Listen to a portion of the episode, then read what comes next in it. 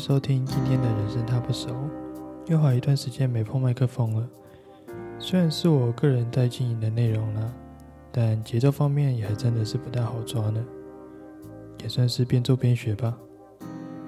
近期不管是在国际形势上，或是国内疫情方面，都有蛮大的波动，也希望大家都能一切平安。好了，进入正题吧。不知道大家有没有注意到，最近有一个东西，不论是在科技界或是投资界，都有很大的讨论度。就连许多名人以及企业，也都争相的想要投入，甚至透过这个东西，还能与当红的元宇宙话题搭上线。没有错，今天想和大家分享的主题，就是近期引起火热话题的 NFT。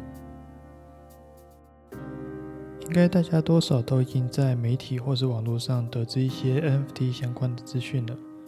不过在这里，我还是不免俗的想要以我自己的认知，为大家名字解释一下，究竟什么是 NFT 呢？简单来说，NFT 是 Non-Fungible Token，非同质化代币的缩写，也就是一种基于区块链技术的虚拟化资产。而 NFT 与其他像是比特、以太币这类同样以区块链为基础的加密货币，最大的差别在于，它并不是一种等值化的东西。也就是说，每个 NFT 所具有的价值都不同，而且不能够再被分割为更小的单位。以比较白话的方式来说的话，我们可以把 NFT 想象成现实中的物品一样。像是你一幅画或是一张 CD，就是值一千块。我总不能够说你把它切开成两块，然后一半送我五百这样子的去做交易，因为东兴只要一做分割，就直接失去原本的价值了。而且因为 NFT 独一无二的特性，所以就算今天有两个长得一模一样的 NFT 存在，他们在链上也还是具有不同的所属编号，而且就跟现实中的商品一样。NFT 也会因为发行量或者是出现几率的不同而有稀有度的差异，就像是限量商品或是扭蛋一样，越稀有的价值也越高，也因此造就 NFT 份份不等值的非同质化特性。相对的，等值化的加密货币也就相当于现实中的货币，我每一颗以太或是比特币的价值都一模一样，而且就算经过分割。也还是有它的价值在，像是我就算切了零点零五以太币出来给你，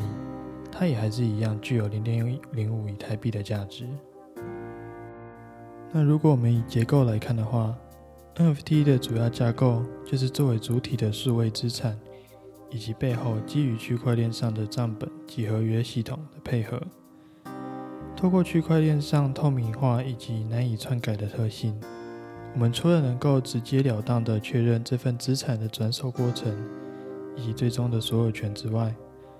同时还能够透过专属的编号来保证这份资产的真实性。再加上 NFT 发行时所建立的智慧型合约系统，除了能在一定程度避免第三方因素影响到交易的进行，并且保障持有者的利益外，还能够透过合约设计。保证创作者能在交易时也能获得一定程度的分润，而不是像过去会面临到一旦将作品出售后就无法为自己创造新价值一样的窘境。而这也使这项技术成为创作者及收藏家们的新宠儿之一。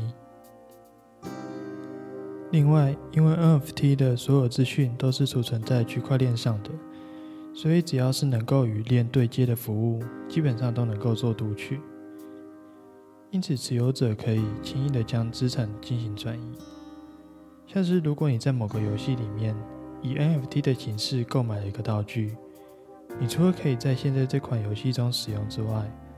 你还可以把它塞到你的虚拟钱包里面，直接带到其他资源的游戏中，并获得相对应的东西。而且，由于区块链的特性，因此，不论你将这个道具带到哪个游戏世界，你都能明确的声明说这是你自己的。而且，这也间接的实现元宇宙的概念中，资产能在各大世界中自由互通的概念。说到 NFT，应该很多人会联想到无聊猿 Board App 系列，这个网友口中所谓的很贵的猴子图像。而光是这个系列的崛起，就不知道造就了多少人的一夕之富，或是因为它而引起家庭革命。而最近又有一位知名歌手价值超过千万台币的无料猿被盗的新闻，应该又会为这个项目带来一些的关注。而不过，NFT 的呈现形式其实并没有特别的局限性，像是无料猿这个系列，也就只是其中一种较为常见的个人头像，也就是所谓的 Profile Picture，简称 PFP 类型的项目。而除了图片之外，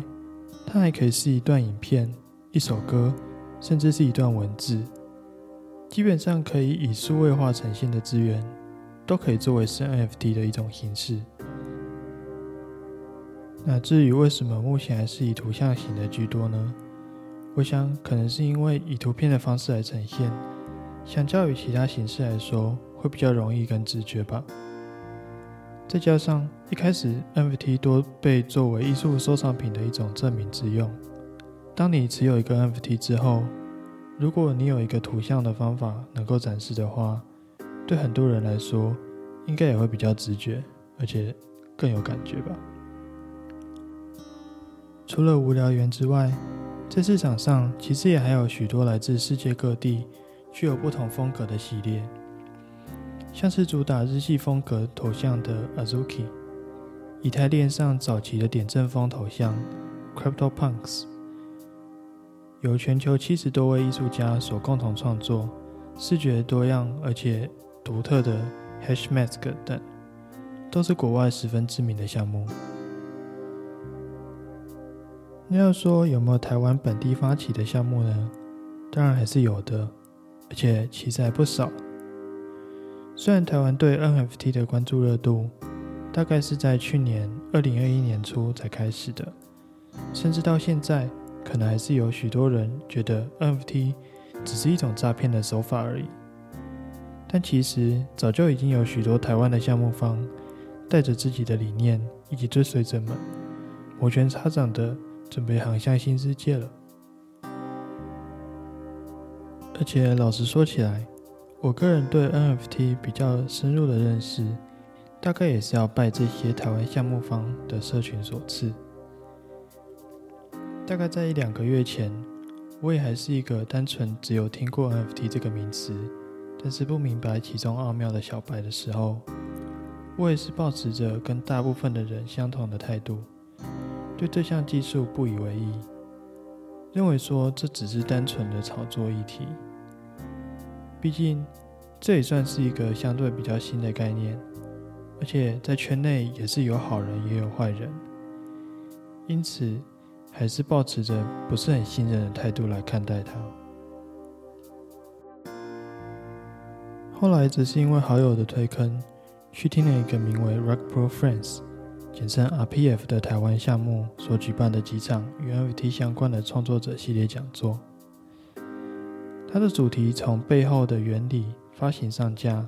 再到项目社群的凝聚跟经营，让我开始对 NFT 以及它相关的议题，还有背后经营产生了兴趣。再加上，其实它的社群里面不时也会举办与创作者的分享讲座，这样一路听下来，丰富的知识内容，除了直接带我打开新世界大门之外，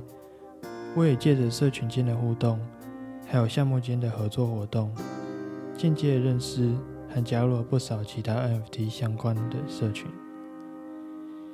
像是目前我还有在经营一些写作平台方格子 Vocus 所发行的 Vocus and Friends，简称 VF 项目，就是透过 RPF 来认识的。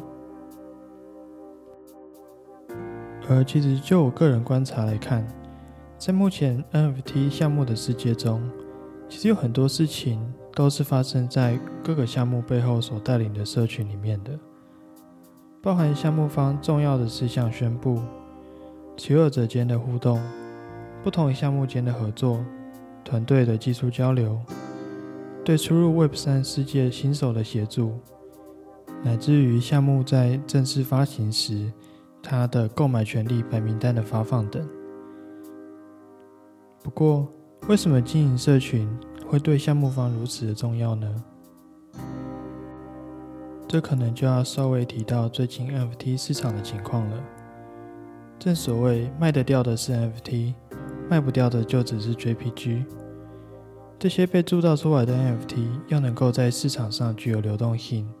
才会有它的价值存在。不然，就算当初的铸造价格有多高，它最后也只是一张设在钱包里的图档而已。然而，近期不论是国内或国际间的 NFT 交易，都呈现着有些疲乏的状态。其中就以收藏型的 NFT 情况更是明显，像是去年以相当于两百九十万美元的价格卖出的 Twitter 创办人史上第一推 NFT，在近期的竞标当中，最高的出价却只剩下零点零九个以太币，约莫是两百七十七美元而已，价值远远不如过去。这种因为看不到价值而无人愿意竞标的情况，也可能导致说持有者不愿意出售。而相对的，还有另外一部分 NFT 是因为在二级市场上的炒作，让价格不断的攀升，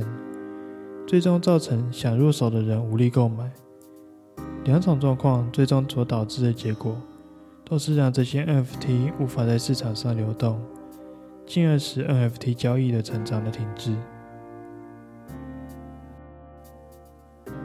面对这样的交易疲乏，有些项目方会选择将手中高价的 NFT 的持有权进行分割，并使用等值代币的方式将所有权进行出售，像是分售股票一样，让持有者可以不必花费高昂的加密货币，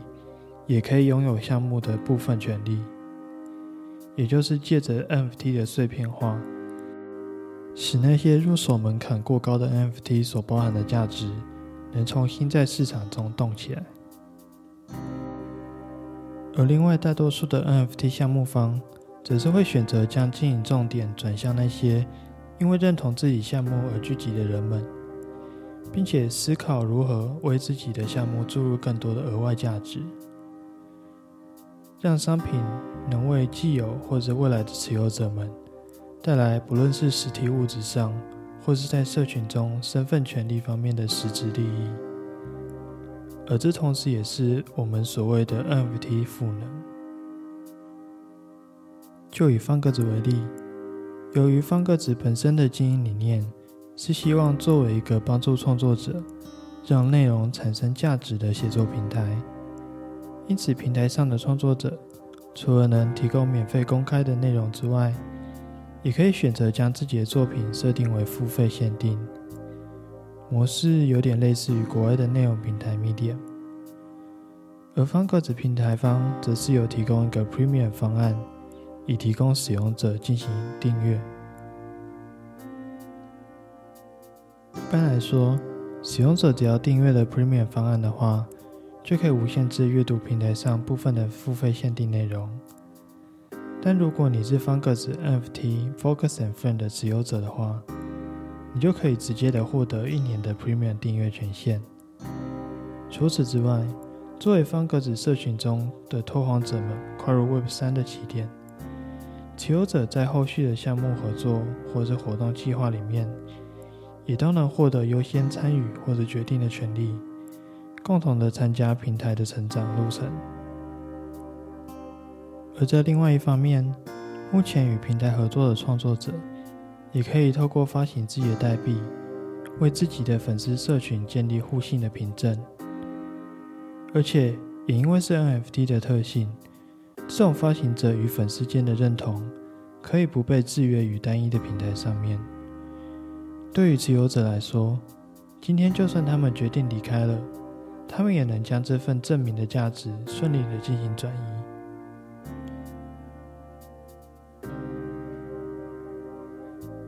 像这种赋能应用，就有点像是将 NFT 作为一种社群身份验证的概念。但 NFT 可做的赋能应用当然不止如此。如果我们将这种凭证与实体商品或是服务的兑换做结合的话，那又是另外一种赋能的方向了。像是今年二零二二年初，在台北当代美术馆展出的盖亚特展，就是将 NFT 与参观票证做结合。只要你持有该展览的 NFT 的话，就可以在产期内无限次的进行参观。那至于我们说与实体店家的结合的话，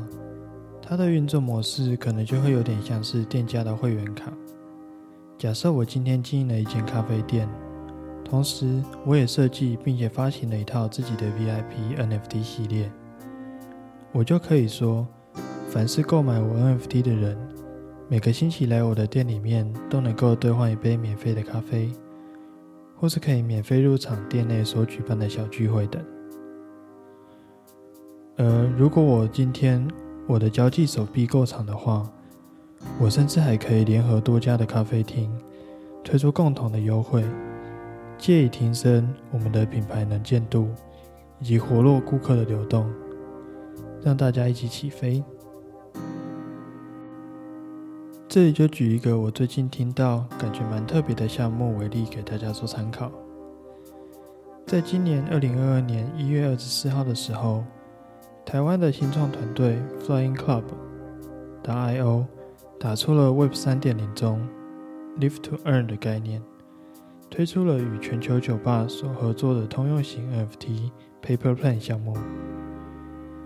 这个 NFT 的赋能，除了能让持有者到合作的酒吧中每个月兑换四杯专属调酒之外，还能够获得限定酒品的优先认购权利。而且有趣的是。持有者手中的这家 Paper Plan 外观并不是固定的，而是会随着它的消费模式而逐渐产生变化，最终使得每一份 NFT 都能够呈现不同的样貌。除了让它成为了一幅独一无二的数位收藏品之外，它还能让持有者获得特别的限定赋能价值。另外，还有一个将 NFT 与实体商品做结合的有趣案例。就在去年，改编自台湾漫画家黄色书刊作品，并在 Netflix 上上架的《勇者》动画系列，就与 Fandora 还有 Redreamer 两个团队合作，在泽泽募资平台上，随着动画的合玩公仔一同推出了一种特别的 Redeemable 形式的 NFT。也就是说，持有者在购买这个 NFT 之后，他可以在一定的时限中选择是否使用这个 NFT，把它兑换成实体的公仔。而如果持有者放弃兑换的话，则这个公仔会被销毁，成为一个真正的虚拟资产。而最后，在市场销售方法上面，有些项目为了吸引那些原本并非圈内的人。除了使用原本区块链上加密货币的购买管道之外，还另外开放了使用法币购买的方法。也就是说，使用者可以使用法律上核准的一般通用货币来进行入手。这也大大降低了技术的门槛，使得更多人能够较为无痛的入圈。先前的例子像是作为入口网站的雅虎奇摩。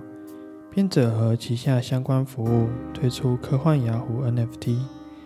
但就是打着能够直接使用法币购买，以及一张平均千元以下的亲民价格等特点，希望能让一般网购人群都能够轻松的入手。当然啦，这些项目方为自己的 NFT 所做的赋能，从表面上看来都十分的诱人，而且除了原本就在圈内的支持者外，也一定程度的能够吸引到圈外人的注意，但其实，在贩售之后的社群经营以及企划维持，才是真正的挑战。像是贩售时的流程制定，以及全数贩售后该如何维持这个项目的热度，以及维持整个营运赋能所需的资金来源等，都是项目方该去缜密思考的。不然，在失望的持有者，或者是一开始就不屑一顾的人眼中，这些光鲜亮丽的外表，看起来也都只会是收割韭菜的诈骗话术而已。但遗憾的是，像是这种意外失败或是收割跑路的案例，在市场上比比皆是。就在前一阵子，一个台湾知名的付费停车场巨头就发行了自己的一份 NFT 项目，并且寄出只要持有者都有机会可以获得终身免费停车的赋能优惠。然而，在项目开卖时，是因为智能合约的技术性问题，造成了许多人付了 gas fee 却无法顺利铸造的状况。再加上后来由于社群中的补偿公告朝夕令改，以及对于社群成员发言的封锁等风波，让原本看似充满商机的计划，一夕之间就成为了黑历史。另外，也有许多网红名人发行自己的 NFT，但又被踢爆为趁机向粉丝们割韭菜的案件。那这部分就为了避免争议，就不特别举例喽。总而言之，NFT 本质上也就只是一个区块链上合约技术的表现形式而已。每个项目背后所谓的收藏、赋能、诈骗、炒作等事件。也都是因为项目方的实际作为，以及旁观者如何看待这个未知新兴生态所致的。就跟我们所使用的文字一样，在作家手里可以创造价值，在法官手里可以判人生死，而在诈欺者手里则能夺人财产。一切端看使用的目的而决定，最终所造成的效果。如果一个 NFT 项目方能在发售之后持续认真的经营，就能提高支持者的粘着度以及信任感，进而创造出新的价值。而今天我在这里，也不是想要专门为某一个项目进行宣传或是批判，单纯只是以我实际在这个圈内打滚的这段时间内所观察到的事情，与我个人的想法来做分享而已。区块链的世界才刚起步，所有对于技术应用的思考以及期望，也都需要各个项目方不断的探索创新，才得以激发出更多的发展潜能。不论是像 Stepen 这类以 NFT 作为道具，结合实际游玩体验的 GameFi 类型，或是近期由 Rockpro Friends 团队所发起的一系列以文字为主要元素。让社群成员可以为自己 NFT 头像谱写故事，乃至于为元宇宙世界的词汇做定义的第二宇宙词典 NFT 计划等，